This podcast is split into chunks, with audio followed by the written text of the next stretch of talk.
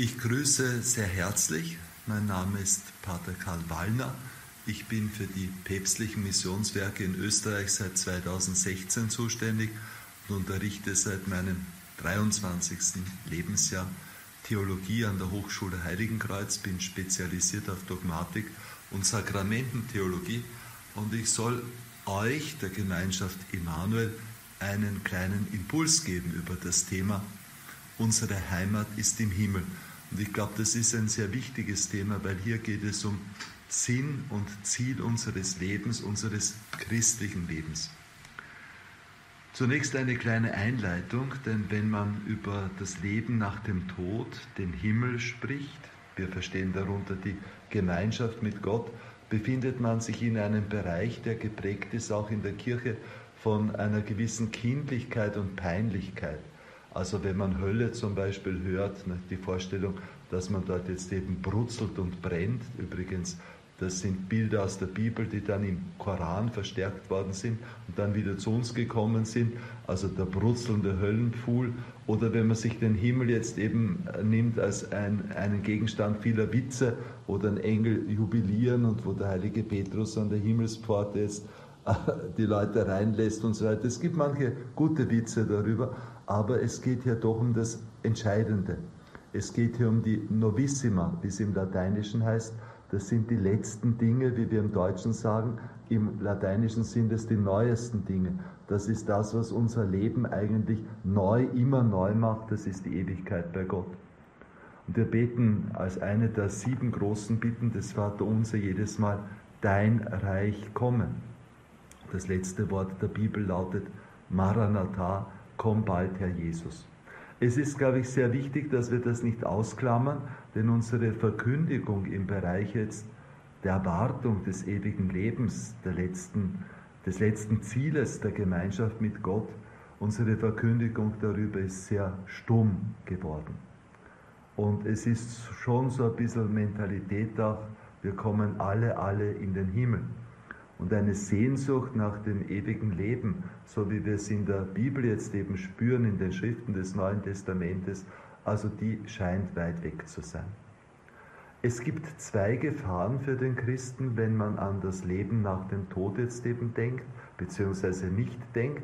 Das eine ist die Gefahr, dass das Reich Gottes so sehr gesucht wird, dass man darüber die Gegenwart vergisst.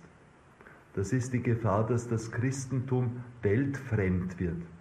Die zweite Gefahr ist, dass man auf die Zukunft überhaupt vergisst und sich nur in der Gegenwart, im Hier und Jetzt beheimatet. Schauen wir uns kurz diese beiden Gefahren an, denn sie betreffen auch unser persönliches Leben.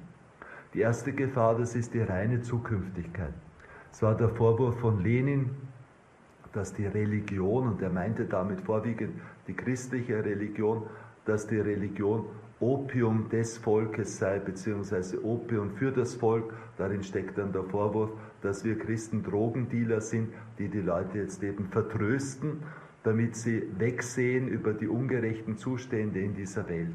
Religion wird dann verstanden als eine Flucht, als eine Feigheit, als ein Augenverschließen, weil ja eh dann das Sugar Candy Land kommt. So hat George Orwell in dem Buch äh, Animal Farm jetzt eben beschrieben. Wir kommen dann alle in das, in das rosa-rote äh, äh Sugar Candy Land, also in den, in den rosa-roten Himmel und so weiter. Also Vertröstung, ein, ein äh, ja, also ein, ein, äh, damit man die Leute versklaven kann, wie es auf der Animal Farm jetzt eben geschieht, wird man vertröstet auf das Leben nach dem Tod. Und man muss sagen, es hat wirklich Zeiten gegeben, in denen dieser Vorwurf auch für uns Christen gegolten hat, dass man an der Gegenwart vorbeischaut und nur auf das jenseitige Leben nach dem Tod jetzt eben schielt. Da steckt auch irgendwie in der Parole drinnen, rette deine Seele, wie man sie auf den Missionskreuzen aus der Jahrhundertwende vom 19. zum 20. Jahrhundert bis dann hinauf in die 50er Jahre des 20. Jahrhunderts sieht. Rette deine Seele, deine Seele, nur deine Seele. Äh, die Kirche hat zeitweise darauf vergessen, dann aber auch wieder auch nicht.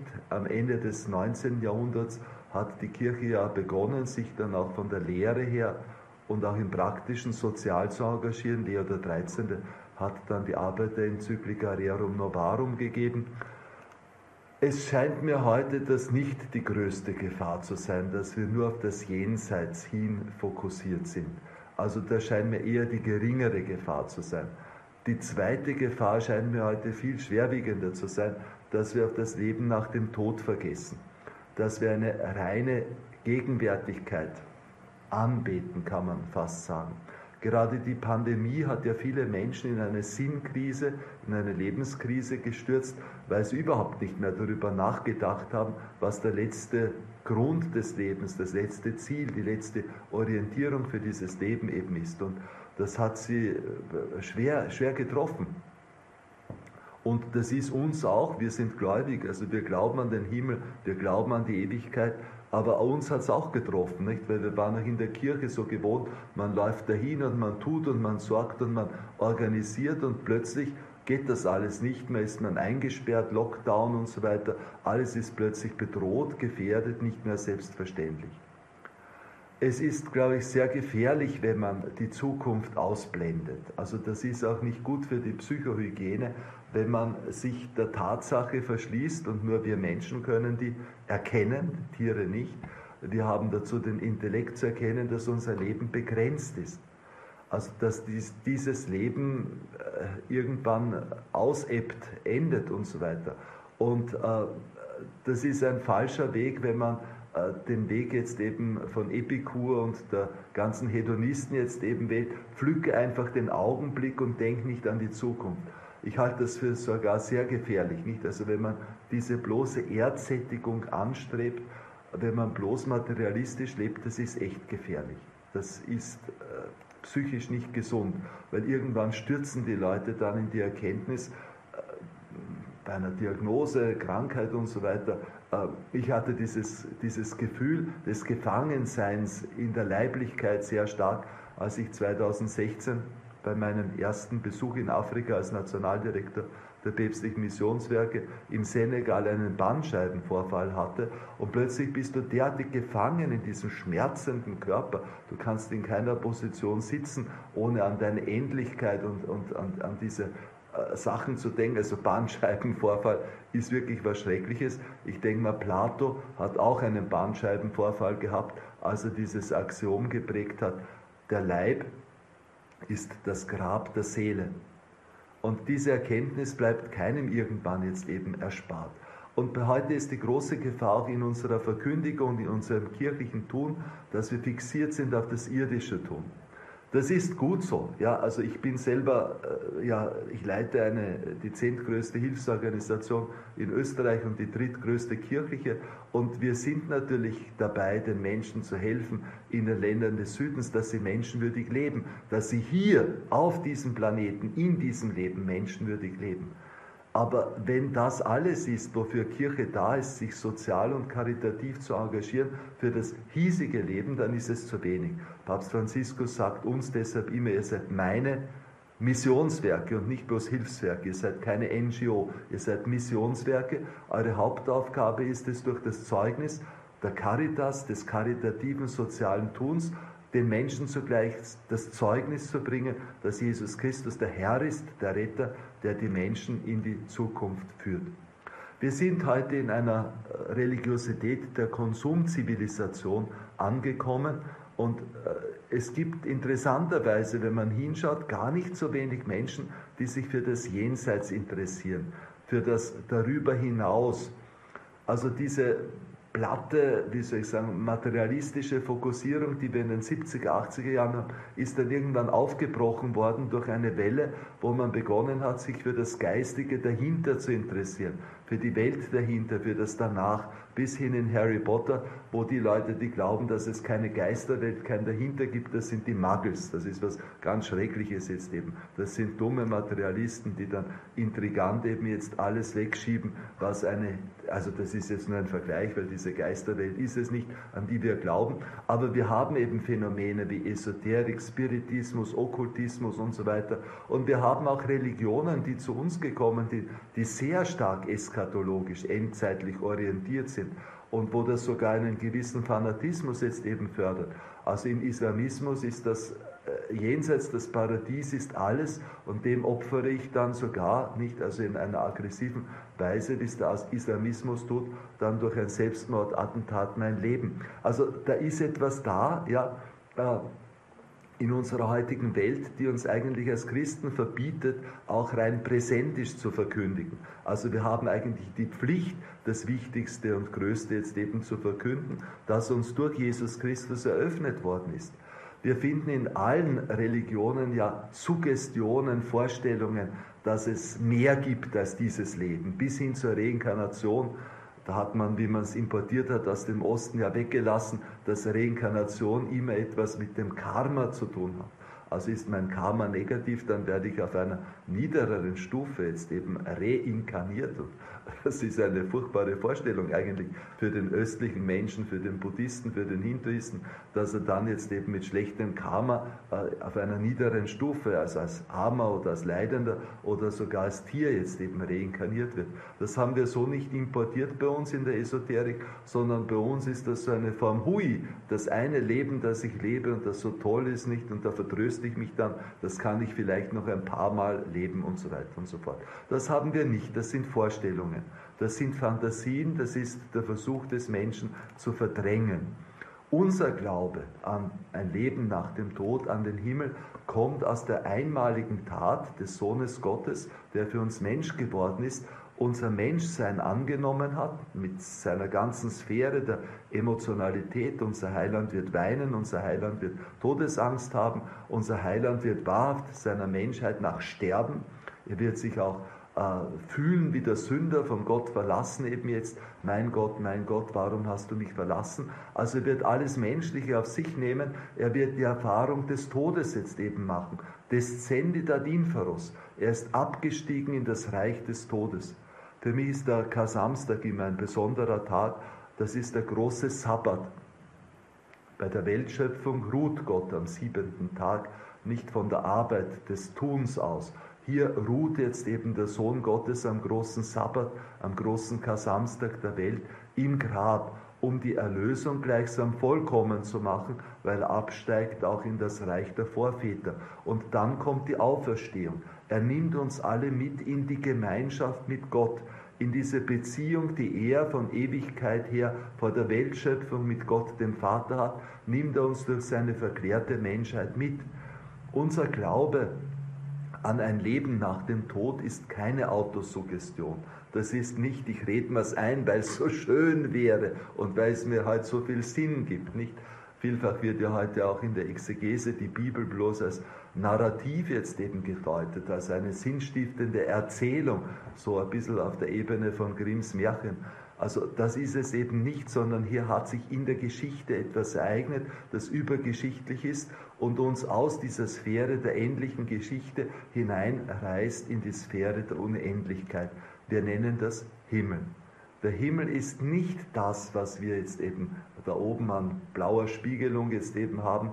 Übrigens der 11. August 1999.